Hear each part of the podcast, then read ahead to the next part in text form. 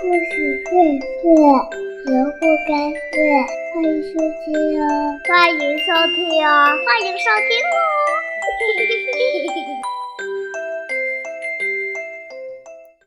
故事荟萃，萝卜开会。亲爱的宝贝们，我是洋洋，又到了和你分享故事的时间了。嗯，在这个故事开始之前呀，洋洋有个问题要问问你们。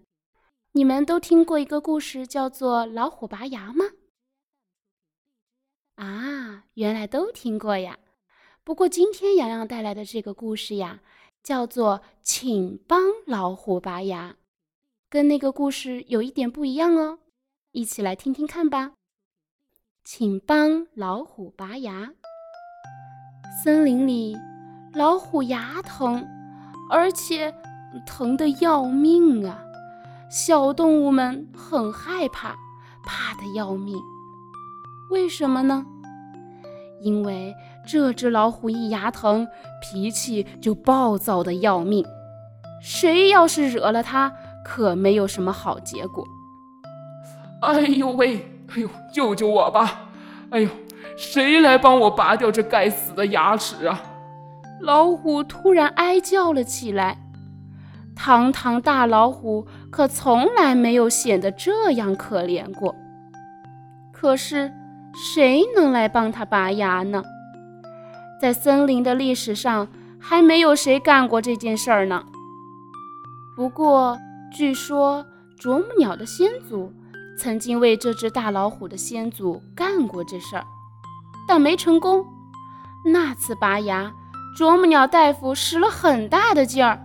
就在牙快拔下来的时候，老虎疼得受不了了，发怒了，使劲一闭嘴，哎呀，啄木鸟大夫的脑袋可就不明不白的掉了下来。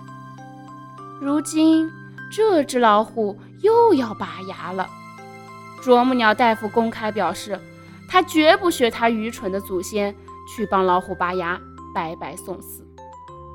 但。如果没谁能帮老虎拔牙的话，那老虎照样会发怒的。就是有谁帮老虎拔了牙，老虎以后吃肉的时候发现牙少了，嚼肉不方便了，它也会发怒的。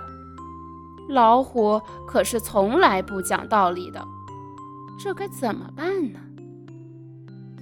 不过还是狐狸聪明，他想了一个主意。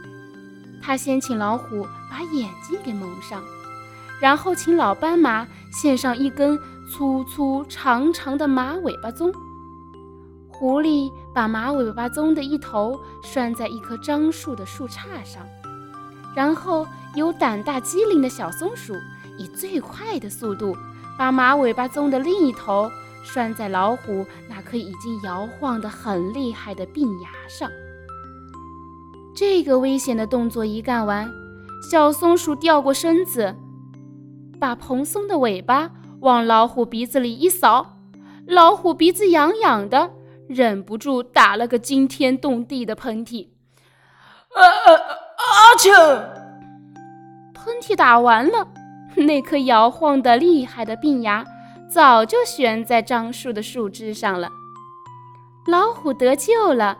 大伙儿也太平了。就是有一天，老虎后悔拔掉了一颗牙，那你就让他怪自己打喷嚏吧。